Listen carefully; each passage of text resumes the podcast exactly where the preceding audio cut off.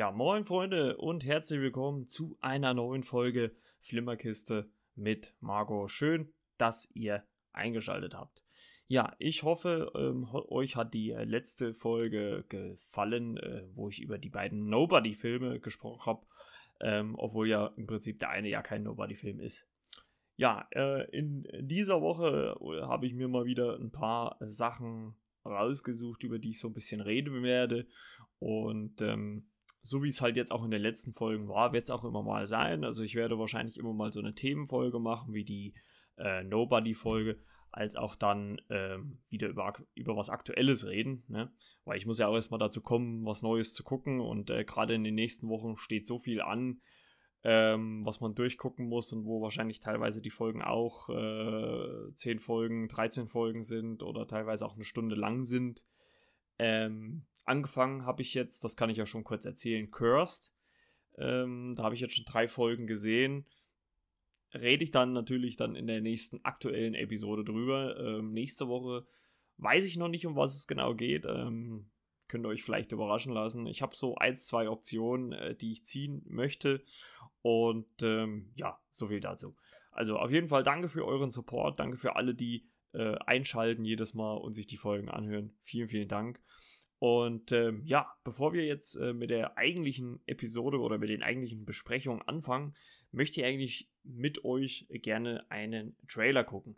Der ist, ich habe kurz in dem Teaser äh, reingeguckt und ähm, der ist jetzt letztlich äh, erschienen ähm, für einen Film mit Jamie Foxx. Äh, der kommt am 14.08. bei äh, Netflix raus. Und äh, die erste Recherche hat schon ergeben, dass dieser äh, Film schon 2018 gedreht worden ist und jetzt endlich ähm, bei Netflix das Licht der Welt erblickt quasi. Und ich habe mir so gedacht, Mensch, ähm, warum?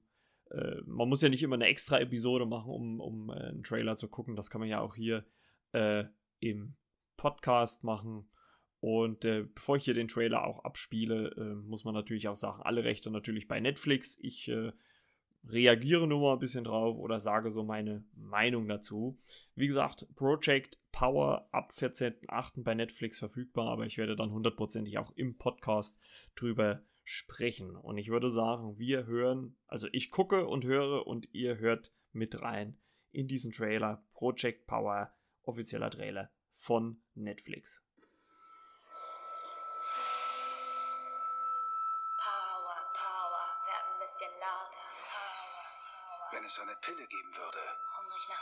Nach Monetas, ich Queen und du Bauer.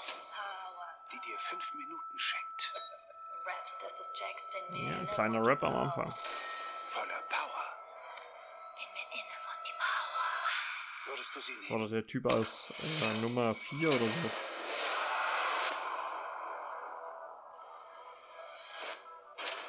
Du weißt nicht, wer ich bin oder worum es mir geht. Ja, Jamie Foxx schon eine Aber coole Socke. alles tun, um meine Stimme an. Sieht auch geil aus, finde ich. Glaubst du, ich lüge? Willkommen beim Power-Projekt. Unser Ziel ist einfach, die nächste Evolutionsstufe der Menschheit. Hast du schon mal eine genommen? Die kann dich stark machen. Oder unsichtbar. Man kennt seine Power erst, wenn man es probiert. Das ist natürlich krass, dass jeder Ja. eine andere Power hat. Ach hier, das ist doch so ein bekannter YouTuber. dass es dich töten kann. Joseph Gordon-Lewis. Und wie ist jetzt der Plan? Er hat mir was weggenommen.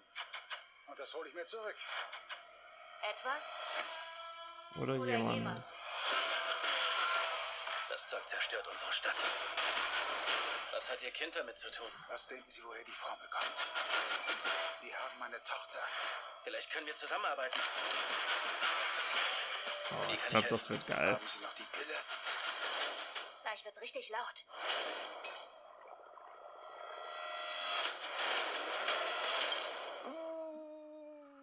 Das ist deine Power. Zuerst stabilisieren wir es und dann machen wir es zur Waffe. Warum macht ihr mal die Leute, die sie schon haben? Die denken, die können ihr Produkt in meiner Stadt ausprobieren? Die werden sich noch wundern. Ich dachte, wir wären wie Batman und Robin. Wir sind nicht Batman und Robin, das ist kein Film, das passiert echt. Wir ziehen das durch. Wo ist meine Tochter? Ja, sieht geil aus. Also, das jetzt. der Song ist auch fett. Project Power. Sonst noch irgendwas? Nein, war lecker. Genau wie Sie. Wie gesagt, ab äh, 14. August äh, bei Netflix verfügbar. Also sieht wirklich gut aus, muss ich sagen. Und ähm, auch so die Geschichte, dass man quasi eine, eine fünf Minuten lang eine Power hat, ähm, die sich auf den kompletten, also die sich halt physisch auswirkt. Also es gab ja, äh, es gab ja schon diesen Film mit Bradley Cooper. Gab es ja auch eine Serie, wie heißt der jetzt, wo man auch so eine Pille nimmt, wo man dann auch eine gewisse Zeit lang so, so ultra konzentriert ist. Und hier hat man das ja quasi aufs Physische getrimmt, würde ich sagen. Also ich finde es cool, dass der Film jetzt endlich rauskommt. Ähm, man muss ja auch mal sagen, dass es letztendlich auch schön ist, dass man ja immer noch eine Alternative zum Kino hat. Ähm, ich weiß gar nicht, ob ich es ob äh, in, in der letzten Episode schon erzählt habe. Also geplant ist bei uns äh, in Thüringen ähm, ab 30.07. die Kinos wieder zu öffnen. Es, äh, wie gesagt, in anderen Bundesländern ist das anders. Und ich bin mal echt gespannt. Ähm, die ersten Tage oder wie genau das läuft, weiß ich gar nicht, aber die ersten Wochen werden wahrscheinlich keine nagelneuen Filme kommen. Ähm, aber unser Kino, unser regionales Kino hier hat zum Beispiel äh, welche zur Auswahl gestellt, die sie äh, zeigen. Also da konnten, wo die, die Kunden oder, oder on, man konnte online abstimmen, äh, um sich dann einen Film auszusuchen. Und äh, ja, da bin ich mal gespannt, was dann noch so alles passiert. Avengers Endgame ging wohl nicht, das hat, hat man auf der In Internetseite äh, geschrieben. Ähm, weil da irgendwie mit dem Verleih das halt nicht äh, geklappt hat, dass die da nochmal Kopien rausgegeben haben. So, dann möchte ich mal so ein bisschen auf die äh, Themen oder auf meine Themen für diese Episode hier eingehen. Äh, es sind an der Anzahl eigentlich nur drei.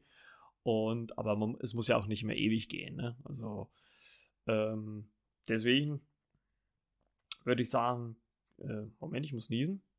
Oder nicht? Das ist äh, Real Life, ne?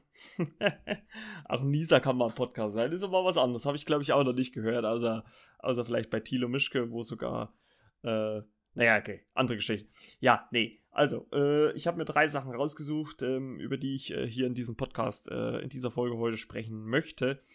Und ähm, das erste Thema ist ein Film, der am 10. Juli äh, jetzt äh, 2020 bei Netflix erschienen ist. The Old Guard. Äh, in, der An in der Hauptrolle äh, Charlize Theron. Ähm, Regie führte Gina Prince äh, Bicewood. Die hat, also ich würde mal sagen, das ist nominell gesehen wahrscheinlich ihr größter Film. Also wenn man, sie hat relativ, also kleine Filme gemacht. Also da war jetzt nichts dabei, ähm, wo ich sagen muss, das war ähm, also wirklich massenweise oder so Mainstream. Ähm, und das scheint, also nominell gesehen, scheint das so ihr größerer, größter Film zu sein. Und ähm, ja, um was geht's denn in The Old Guard? In The Old Guard geht's um eine äh, Gruppe Krieger, angeführt äh, von Charlize Theron. Die spielt äh, Andy, übrigens Charlize Theron, eine meiner Lieblingsdarstellerinnen.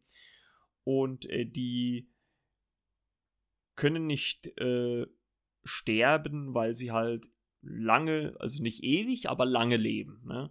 Und sie sind schon seit etlichen Jahrhunderten auf der Erde unterwegs und haben schon etliche äh, Epochen mitgemacht.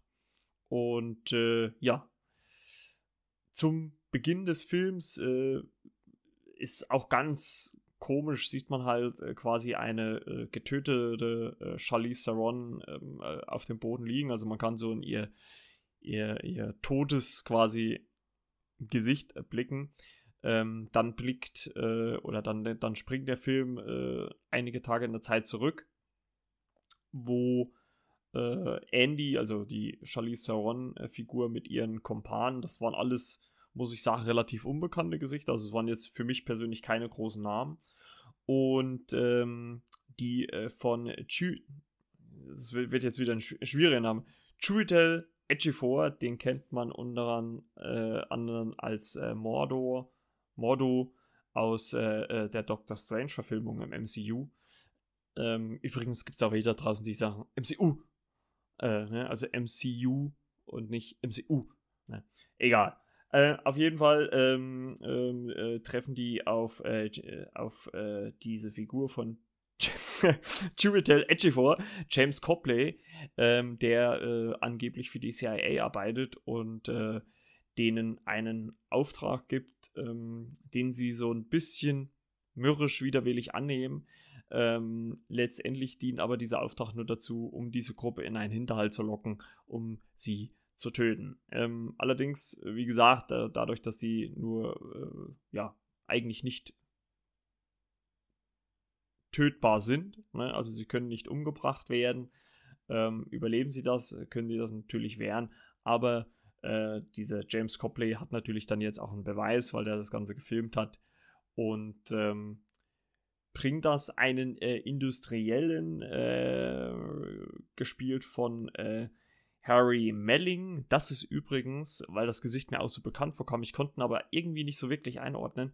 Der spielt äh, Dudley Dursley in den Harry Potter Filmen, also diesen, diesen ungeliebten äh, Cousin von äh, Harry Potter spielt er. Und der spielt diesen industriellen Stephen Merrick, der mit diesen, ja, quasi unsterblichen oder zumindest langlebenden Menschen ähm, mithilfe derer äh, ihre DNS entschlüsseln will und somit äh, natürlich viel Geld machen will, weil man natürlich, wenn man herausfindet, warum das so ist, äh, warum sie nicht sterben können, äh, ja, kann man da, glaube ich, die Menschheit schon ein bisschen, könnte man dann revolutionieren.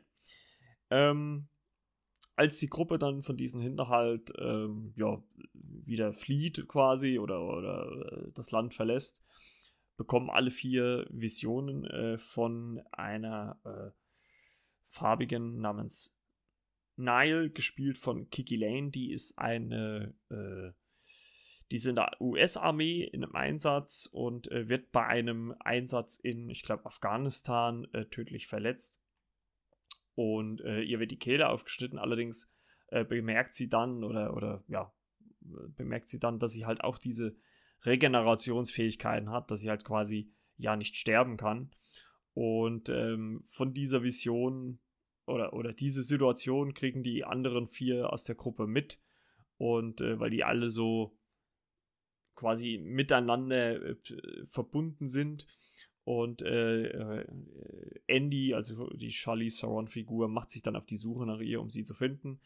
Und äh, entführt sie dann auch aus, aus diesem Armeecamp. Äh, äh, Niall ähm, möchte das natürlich im ersten Moment nicht so wahrhaben und äh, streitet sich dann auch so mit, mit Andy und akzeptiert es aber letztendlich dann doch als sie dann äh, in Frankreich äh, ankommen ähm, und äh, Niall so auf die Gruppe trifft, ähm, erzählen natürlich die anderen Gruppenmitglieder ihr, wie es so um Andy bestellt ist, dass sie die quasi älteste in dieser Gruppe ist, dass sie vor allen anderen schon da war und äh, schon viele ja, Mitstreiter äh, kommen und äh, hat gehen sehen, weil es dann doch welche, doch irgendwann einen Moment gibt, wo dann doch diese ja, angeblich Unsterblichen dann doch mal sterben oder wo sie, wo sie halt einfach nicht mehr heilen, sagen wir es einfach mal so.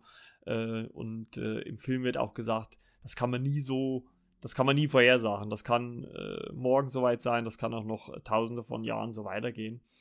Und ähm, allerdings äh, kommt es äh, in Frankreich dann zu einem Hinterhalt, äh, weil die Gruppe aufgespürt wird und zwei Gruppen, zwei männliche Gruppenmitglieder werden in Gefangenschaft genommen von Steve Merrick und James Copley und äh, mit anhand von medizinischen Tests wollen die halt herausfinden, was äh, mit denen genetisch äh, nicht stimmt, beziehungsweise was dort anders ist, anders ist als im Vergleich zum normalen Menschen. Andy und Niall äh, äh, starten dann quasi eine Rettungsmission in ein Hochhaus in London, um diese zwei da zu retten. Ähm, ein äh, Dritter mit im Bunde aus der Gruppe, aus der ursprünglichen Gruppe, äh, der ja plant so ein bisschen auch so ein bisschen sein eigenes Spiel. Das, das wird dann aber erst am Ende nochmal sichtbar. Und ähm, ja, es kommt dann zu dieser Infiltration dieses Hochhauses, wo es halt äh, sehr viele interessante und äh, gute Action-Szenen gibt. Äh, ich fand sie nicht übertrieben, muss ich sagen. Ich fand sie eigentlich sehr geerdet. Ne? Also so ähnlich möchte ich bald behaupten wie bei Atomic Blonde. Da hat das äh, Charlize Theron ja ähnlich gemacht. Ähm, ich fand den Film gut unterhaltsam. Er ging gut durch. Ähm, und was in dem Film immer wieder er, er, erzählt äh, worden ist, ist von einer ja, anderen Figur, die schon äh, früher gelebt hat, die äh, Quinn heißt. Und ähm, die spielt dann am Ende des Films nochmal eine Rolle. Ähm, deswegen jetzt mal kurz eine Spoilerwarnung. Also diese Quinn-Figur taucht innerhalb des Films in Rückblenden auf und ganz am Ende zum Schluss ähm, wird sie nochmal mit einem Abtrünnigen dieser Gruppe gezeigt, was ganz klar was man sagen muss, ganz klar ein Indiz dafür ist, dass es, dass zumindest auf eine Fortsetzung hingearbeitet wird. Ob die dann natürlich kommt, ähm, steht natürlich auf einem anderen Blatt Papier.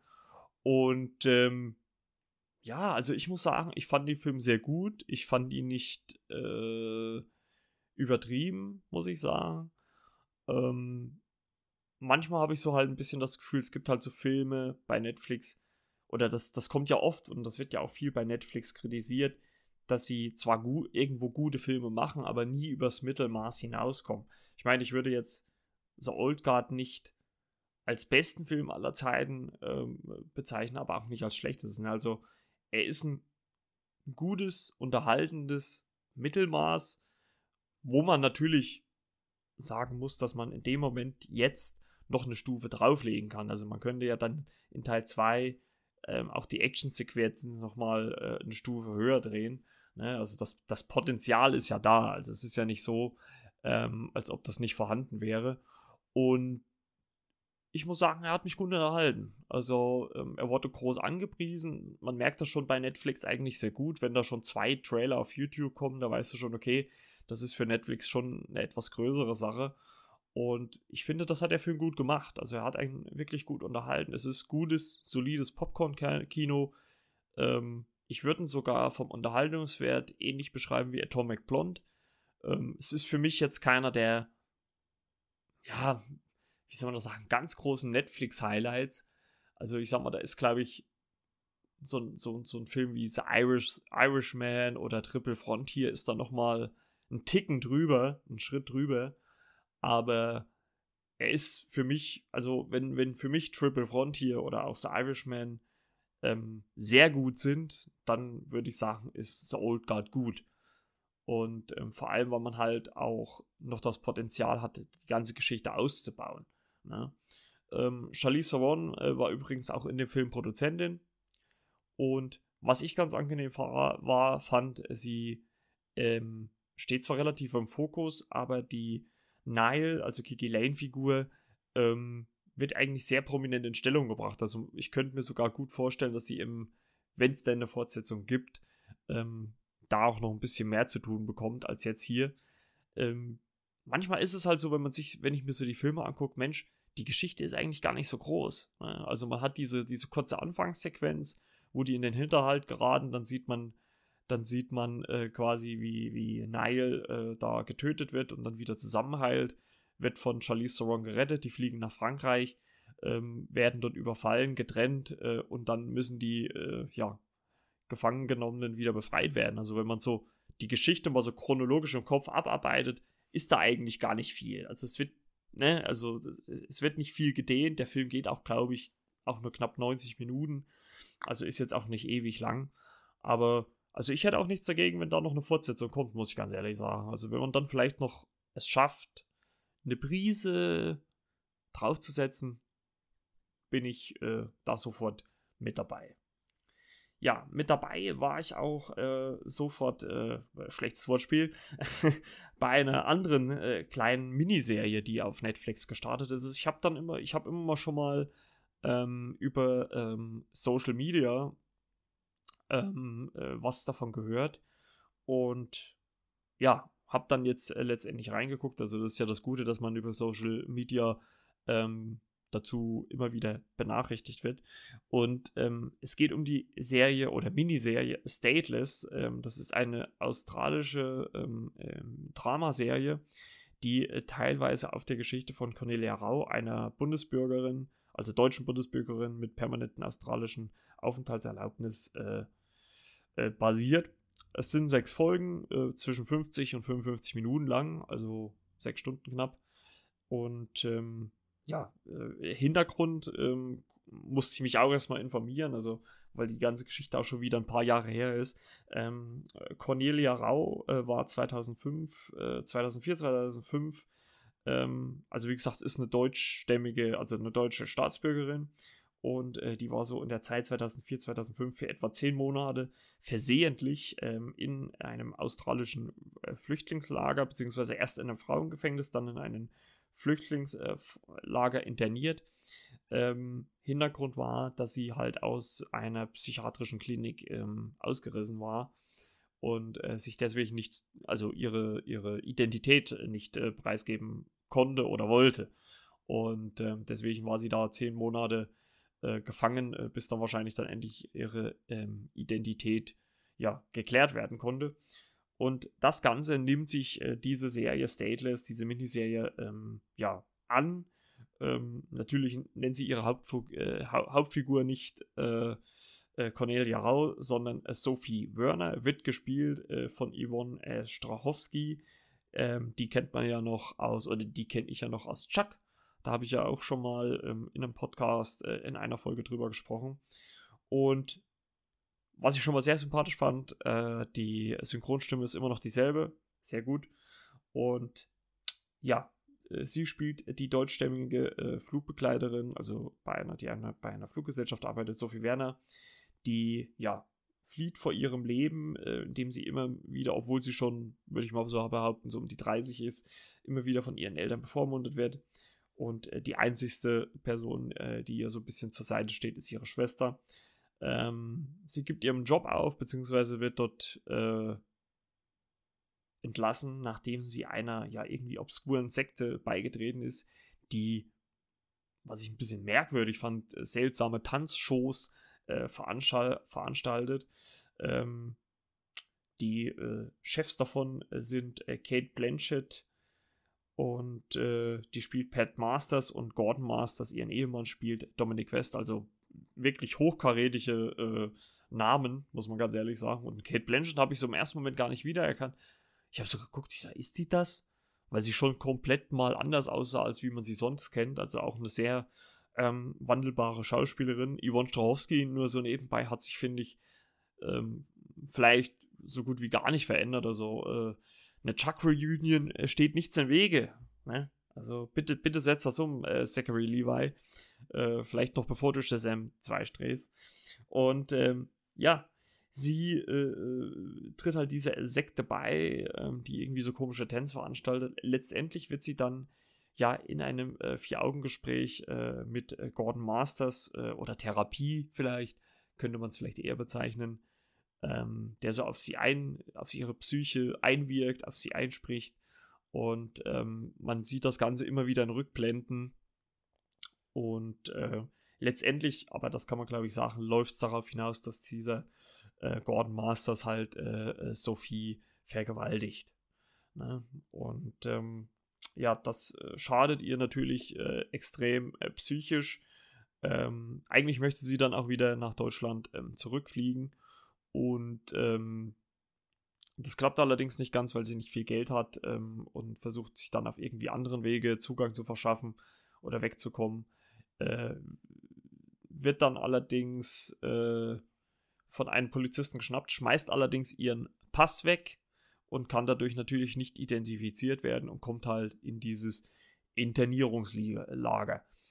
Parallel zu dieser Geschichte sieht man eigentlich noch drei andere Geschichten. Ähm, einmal äh, von Cam Sanford, äh, gespielt von Jay Courtney, den kennt man ja auch aus äh, zum Beispiel äh, Jack Reacher 1 oder äh, Stirb langsam 5. Dort hat er den Sohn von John McClane gespielt. Ja, und der spielt hier ist äh, Cam Sanford, der äh, ja so ein bisschen äh, nicht gut bezahlten Job hat.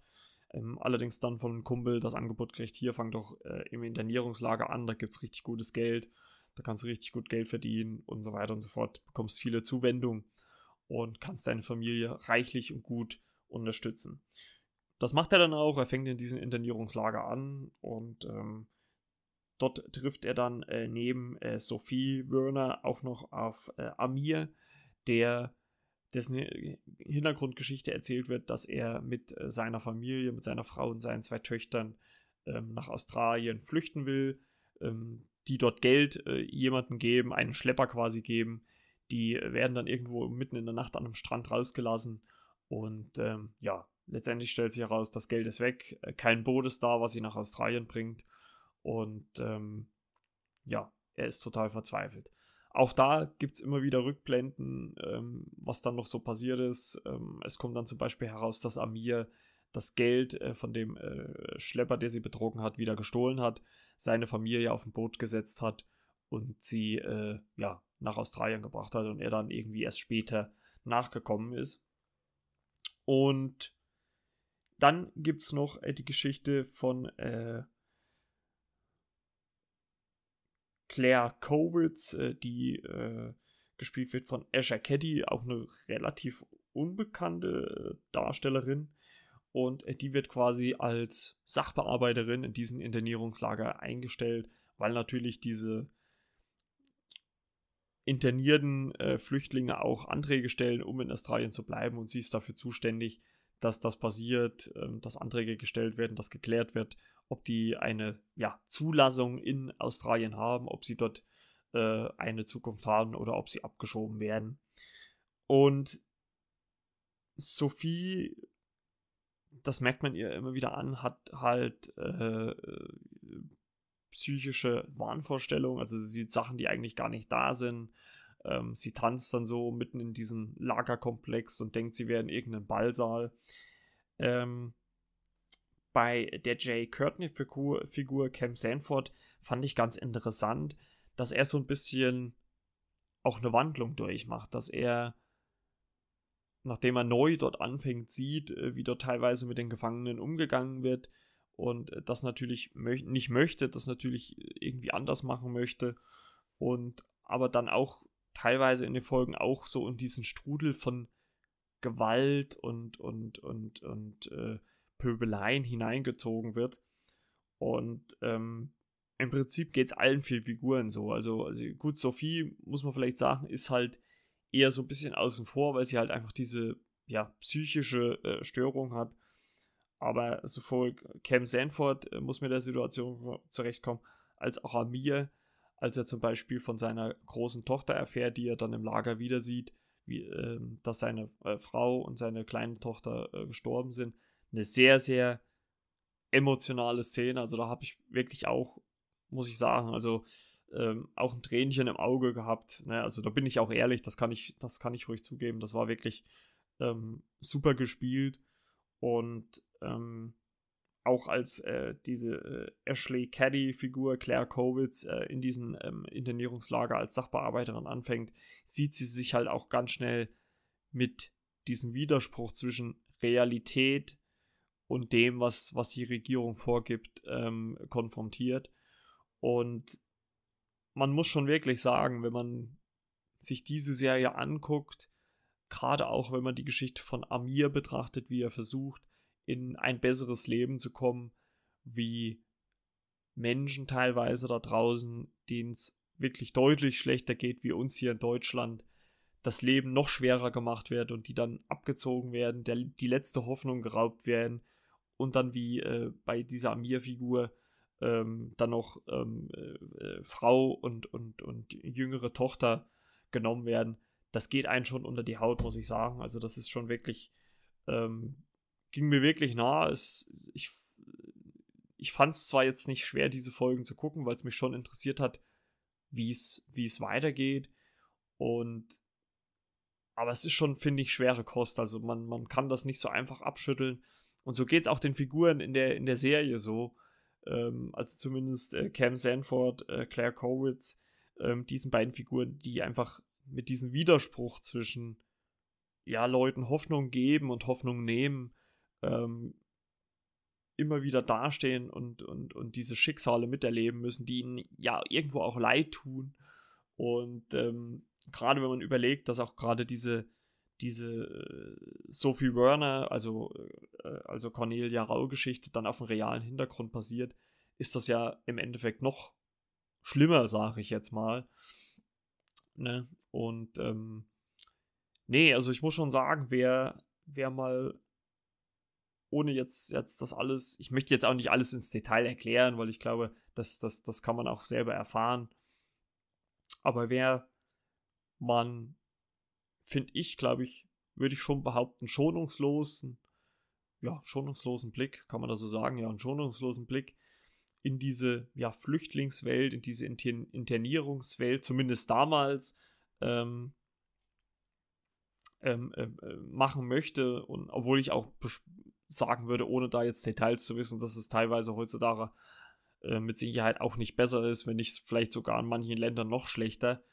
Ähm, der kann da auf jeden Fall mit in diese Serie reingucken. Ich fand äh, alle Darsteller, sei es äh, Ashley Caddy als Claire Kowitz, äh, Faisal Bazi als Amir, ähm, sehr gut. Auch Jay Courtney, der wird ja immer so ein bisschen vorgeworfen, dass der ja, so einen, so, einen, so, einen, so, einen, so einen stoischen Ausdruck hat, dass der nicht sehr wandelbar ist. Der war ja auch in Suicide Squad.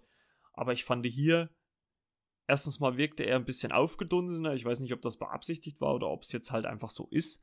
Ähm, aber ich finde, hier hat er wirklich mal richtig gut gespielt. Also, ähm, so die anderen Rollen, das waren ja eher so ein bisschen, ja, stupidere Rollen. Aber hier hat er wirklich mal sehr, sehr gut gespielt. Also hier hat er mir wirklich sehr gut gefallen und auch ähm, die Yvonne Strachowski-Figur, also Sophie Werner, ähm, ja, hat auch sehr gut funktioniert, obwohl ich eigentlich ja nicht so ganz verstehen kann, warum man eine australische Schauspielerin für eine deutsche Figur besetzt, aber okay. Ähm, was geht's mich an, dass ich das äh, beurteilen sollte? Ne? also, wie gesagt, aus meiner Sicht definitiv eine Empfehlung wert. Äh, genauso natürlich wie Old Guard davor kann man mal reingucken, macht man nichts verkehrt. Und äh, Stateless, vielleicht nicht alle Folgen am Stück gucken. Also ich habe sie, glaube ich, auch auf drei Tage geguckt, äh, immer so zwei Folgen. Ähm, weil ich teilweise finde, dass die Schicksale doch schon relativ schwer sind, dass das schon ähm, einen nicht kalt lässt, wenn man, wenn man weiß, dass das alles einen realen Hintergrund hat. Ne? Also ich, ich kann das ja auch persönlich immer ganz gut unterscheiden, ob was fiktional ist, wie jetzt, sage ich mal, blödes Beispiel ist aber zum Beispiel The Boys. Ne? Da können wir uns übrigens dann auch noch mal den Teaser angucken zum Schluss. Ähm, wie bei The Boys, wo ich weiß, das ist fiktional, das ist ein Comic, wenn da jemand getötet wird, das äh, oder verletzt wird, ist, ist das ist mir, äh, das fällt mir leichter, das zu sehen. Und ähm, ähm, aber wenn man dann so, so, eine Serie wie Stateless, die halt auf wahren Begebenheiten beruht, sieht, äh, geht das einfach doch schon relativ äh, nahe. So, dann kommen wir auch schon zum letzten Thema für diese Folge. Ihr seht, es rückt ein bisschen zusammen. Ich möchte auch, muss ich auch ganz ehrlich sagen, ich möchte auch versuchen, natürlich nicht immer alles, äh, nicht vier, fünf Sachen in eine Folge reinzupressen, ne? ähm, weil äh, sonst geht einem ja irgendwann mal der Content aus. Ne? Äh, also, ähm, obwohl ja jetzt schon einige befürchten, dass nächstes Jahr Netflix nicht mehr allzu viel rausbringen kann, weil halt nichts produziert wird, aber ich denke mal, es gibt so viele Serien und Filme auf Netflix, also ehe man die alle letztendlich durch hat, da geht, glaube ich, viel Zeit äh, vorbei und da läuft viel Wasser dem Fluss hinunter. So, kommen wir zum äh, letzten Punkt ähm, auf dieser Liste und das ist äh, ein Film, der angeblich mit zu den besten Netflix-Filmen gehört und das ist nämlich Das Spiel ähm, aus dem Jahre 2017 schon. Ähm, Regie hat geführt äh, Mike Flanagan, der hat unter anderem die äh, Serie äh, Spuk in Hill House gemacht auf Netflix. Also der ist ja so im, im ja, Horror-Genre so ein bisschen verankert. Und auch unter anderem hat er den Film Hush still gemacht. Ich dachte eigentlich, ich hätte über Hush im Film, äh, im, im, Podcast schon mal gesprochen, aber anscheinend doch nicht. Und äh, da werde ich das mal demnächst äh, irgendwann mit einbauen. Also Themen haben wir genug, äh, sie müssen nur bearbeitet werden. so, ja, äh, um was geht's denn äh, in das Spiel? Ähm, das, der, der Film äh, basiert auf äh, einer, ja, oder ist eine Stephen King-Verfilmung, kann, kann man sagen. Hauptrollen spielen äh, Carla Giorgino, die spielt äh, Jessie Burlingame. Ähm, die kennt man unter anderem aus Spy Kids und San Andreas. Und Bruce Greenwood ist der männliche Hauptdarsteller. Der spielt Gerald äh, Game. Und äh, ja, den kennt man zum Beispiel aus Doppelmord oder auch aus den äh, neuen Star Trek-Verfilmungen. ähm, um was geht es denn in, dieser, in diesem Film? in diesem Film geht es um dieses Ehepaar Game, also Jesse und Gerald, die einen Kurztrip in die Wälder von Maine machen, um ihr Sexualleben, um ihr Liebesleben wieder voranzutreiben, ähm, hat der Mann Gerald dafür gesorgt, dass das Haus top in Schuss ist, der Rasen gemäht ist, der Kühlschrank voll ist, ähm, dass sie einfach ein paar Tage ihre Ruhe haben. Und ähm, das wollen sie halt, ihr Liebesleben wollen sie halt am Laufen bringen oder, oder neue Perspektiven geben, indem sie äh, ja indem er seine Frau Jessie ans Bett fesselt und äh, dann schön ein paar Viagra-Tabletten äh, einnimmt, um sie natürlich, ja, ich denke mal, ihr wisst, was er machen will. Und ähm, ja, die beiden führen dann so ein bisschen anstrengendes Gespräch und äh, so, als es so langsam eigentlich so zum Zuge äh, kommen soll, ähm, erleidet allerdings Gerald ein äh, ja, Herzinfarkt, äh, fällt dann oder wird dann auch von seiner Frau, also stirbt oder ja, stirbt. Ähm, und äh, sie sitzt mit Handschellen äh, an den Armen gefesselt auf dem Bett. Also ihr müsst euch das so vorstellen, sie liegt quasi ganz normal da mit den Armen links und rechts über ihren Kopf an zwei Stützeln. Also wie man es halt so aus äh, Sexpraktiken oder sowas äh, kennt. Also ich glaube, es wurde schon gelegentlich auch mal in anderen Filmen und äh, sowas ähm, gemacht. Ja, dort ist sie mit, äh, wie gesagt, Handschellen gefesselt fesselt. Äh, sie schafft es dann mit ihren Knien, ähm, mit ihren Knien äh, Gerald vom Bett zu schmeißen. Was dann allerdings passiert, ist, dass ein Hund, den sie vorher aufgegabelt haben, den Jesse mit einem guten Kobe-Steak, was 200 Dollar kostet, angefüttert hat, der kommt dann ins Haus, ähm, weil äh, ihr Mann vergessen hat, die Tür zuzuschließen. Ähm, wo natürlich im Vorfeld schon so ganz kleine punktuelle Hinweise mit einem ganz kurzen Shot äh, geliefert worden sind. Ähm, und der Hund kommt dann rein und beißt so äh, in diesen Arm von Gerald, der halt unten am Bett liegt und man sieht so eine Blutlache von seinem Kopf ähm, wegfließen. Und ähm, ja, wie man sich vorstellen kann, kommt es natürlich dann auch so, dass äh, Jessie so ein bisschen langsam auch in Wahn verfällt, natürlich, weil sie nichts trinken kann, nichts essen kann, äh, nicht wirklich schlafen kann. Und äh, ja, ganz schnell hat sie Vision, innere Vision, äh, wo sie sich einmal ihrem, ja, einer Vision ihres Mannes Gerald gegenübersteht, der mit ihr spricht, also sie quasi mit einer imaginären Version ihres Mannes spricht. Und auch sie selber ist nochmal als imaginäre Person ähm, quasi dann in diesem Schlafzimmer vertreten und äh, unterhalten quasi so ein Zwiegespräch. Also es ist quasi so, dass ihre eigene Vision sie halt, äh, ja, versucht, äh, irgendwie Hilfestellung zu geben, damit sie sich befreien kann. Und ihr Mann, also Gerald, versucht halt so ein bisschen, ja, sie davon abzuhalten. Ne? Und ja, es ist schon interessant zu sehen, wie dann natürlich auch in der Geschichte hin und her gesprungen wird, denn in diesem Zwiegespräch mit sich selber, beziehungsweise halt auch mit ihnen, äh, mit dieser imaginären Version ihres Mannes, ähm, merkt man halt auch ganz schnell, warum sie vielleicht auch sexuell so sich, sich so ein bisschen zurückgezogen hat. Es gab nämlich einen äh, Vorfall in ihrer Kindheit. Ich muss sagen, es war selbst auch für mich ein bisschen unangenehm zu gucken, auch wenn's, wenn ich weiß, dass es ein Film war. Es war quasi so, dass ein, äh, dass ihr, ihr Vater mit ihr als, ich würde mal sagen, 14-Jährige, 12, 13, 14-Jährige auf einer Bank sitzt und eine Sonnenfinsternis ähm, ähm, beobachten wollen.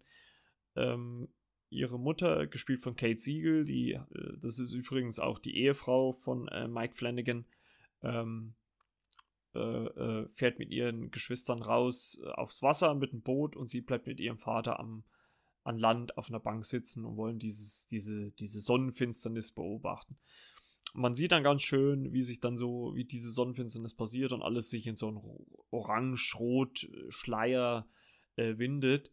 Und ähm, ihr Vater erzählt ja eine Anekdote, ach, es war so schön, als du klein warst, ähm, als du noch auf meinem Schoß gesessen hast. Und ich muss sagen, ihr Vater kam schon so ein bisschen schmierig rüber. Und ähm, sie als gute Tochter sagt natürlich, ach Papa, ich bin doch noch nicht so alt und äh, setzt sich dann halt auch auf, auf seinen Schoß. Ähm, er gibt ihr dann quasi so eine, so eine Brille, so eine Kamera, mit dem sie sich diese Sonnenfinsternis ähm, angucken kann.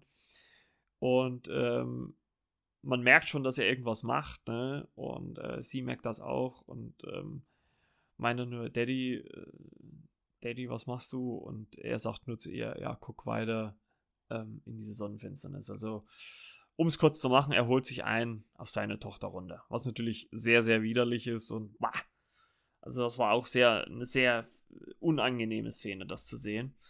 Ja, und das ist nur ein Beispiel dessen, ähm, was äh, in Jessys Kindheit passiert ist, was ihr Mann Gerald dann auch als imaginäre Version ähm, gar nicht äh, wusste.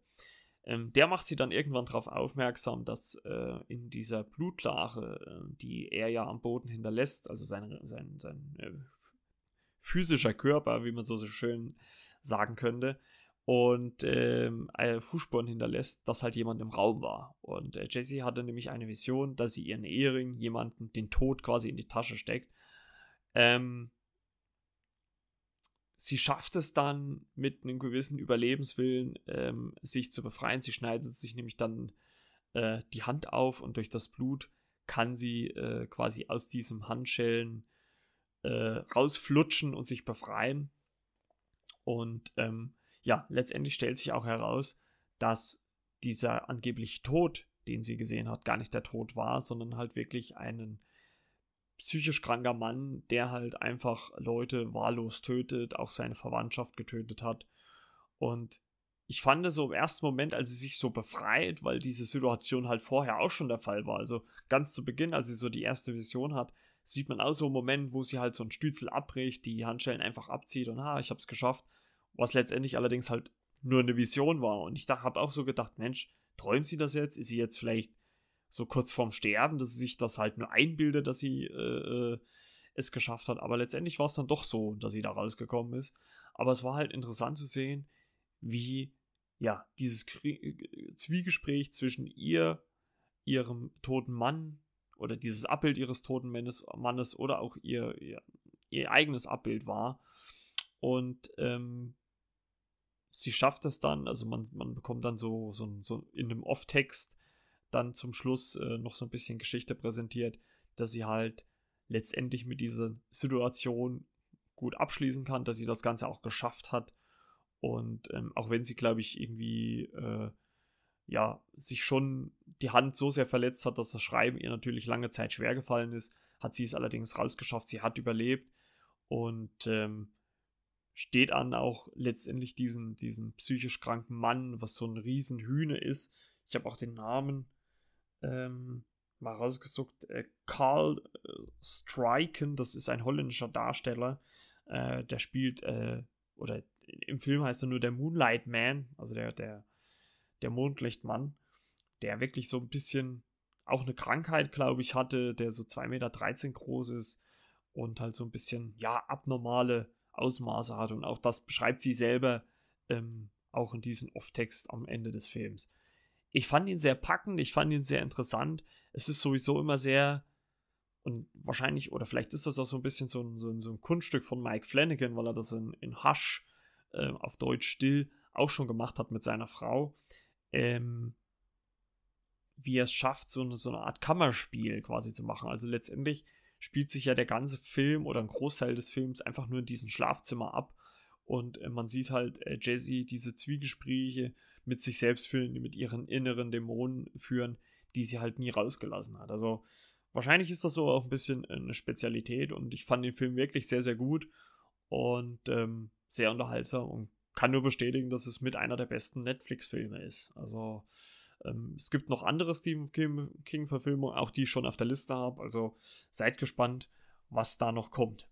Ja, und bevor wir jetzt den Podcast beenden, würde ich sagen, schauen wir uns nochmal ähm, ja, die, den, den, den Teaser von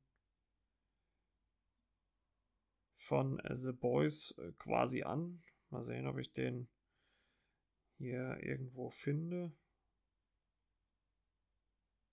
Oder auch nicht.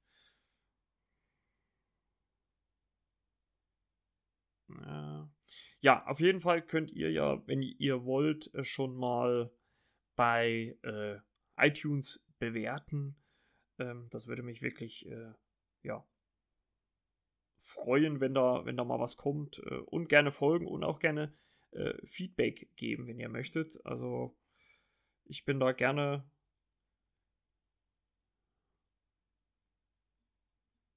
Ich bin da gerne für Kritik gespannt. Und, äh, ach ja, Amanda. The Boys Staffel 2. Kfz-Versicherung ja, Werbung wollten wir, 4,10 jetzt, im wollten wir jetzt natürlich nicht. Ah, Himmel Arsch. Kriegen wir das jetzt noch hin?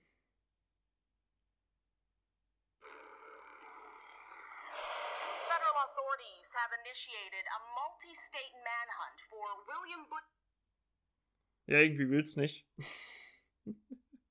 naja, gut. Auf jeden Fall, äh, oder Moment. Irgendwo habe ich das. Moment. Ich hab doch alles da. Ich hab doch alles da. Ja. Äh, wir fangen an. Teaser, Trailer zu äh, The Boys Staffel 2. Na, Die Bundesbehörden lassen landesweit nach William Butcher fahnden. Butcher wird verdächtigt. ich freue mich so sehr auf Staffel 2. Ich fand die erste schon mega. Bitte Ist halt genau mein Humor. 180 Crime an. Auch allein das Lied schon wieder im Hintergrund. Ja. Braucht Superhelden nach wie vor. Sehr schön. Uns diese Alle Schwanzlutscher. Rechte bei Amazon Prime Video. Wir sind jetzt Promis. Mach dir keine Sorgen. Ach, Karl Urban ist einfach so klasse in der Serie. Finde ihn mega. Wir haben zusammen viel Scheiß durchgemacht. Das alles ist ein Riesenabfuck. Sind die meistgesuchten Fotzen des Landes. Und wie sieht dein großer Plan aus? Wird dir gefallen? Es wird mir nicht gefallen, tut es nie. Niemals verfluchte Scheiße. Notiert.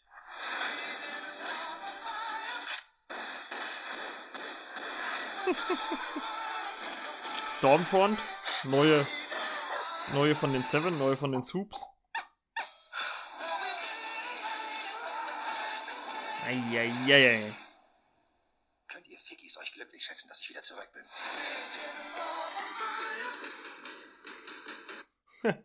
Wie, sti- wie didn't start a fire?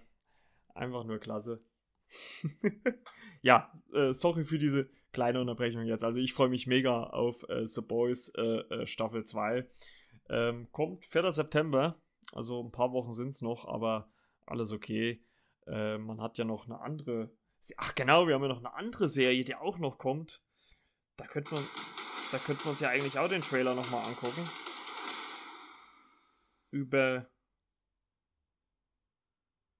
Na gut, das machen wir nächste Woche. Man muss ja nicht alles in einer Folge verbraten, ne? So, ansonsten war es das äh, für diese Folge. Ich, sehe schon gerade, schon wieder bei 48 Minuten. Ich wollte eigentlich gar nicht so lang machen. Ähm, deswegen, danke Freunde, dass ihr wieder zugehört habt. Ich hoffe, ihr hattet ein bisschen Spaß. Gebt mir Feedback. Schickt gerne auch mal eine Sprachnachricht, äh, wenn ihr möchtet. Ähm, einmal ähm, über, könnt ihr das über die Telegram-Gruppe machen. Äh, äh, Flimmerkiste. Einfach bei Suche eingeben und der Gruppe beitreten. Oder ihr abonniert den Podcast und schickt über Anchor. Das ist, müsst ihr einfach mal Flimmerkiste mit Marco und Anchor bei Google eingeben und dann könnt ihr mir auch eine Message schicken und dann kann ich die hier auch in den Podcast mit einbauen. Ich würde mich freuen, was von euch zu hören. Und äh, wie gesagt, gerne bewerten, sowohl bei iTunes als auch in der äh, Podcast Addicted App. Ansonsten muss ich ganz ehrlich sagen, bedanke ich mich fürs Zuhören. Schön, dass ihr eingeschaltet habt. Und wir hören uns dann nächste Woche wieder, wenn es wieder heißt Flimmerkiste mit Marco. Macht's gut. Ciao, ciao.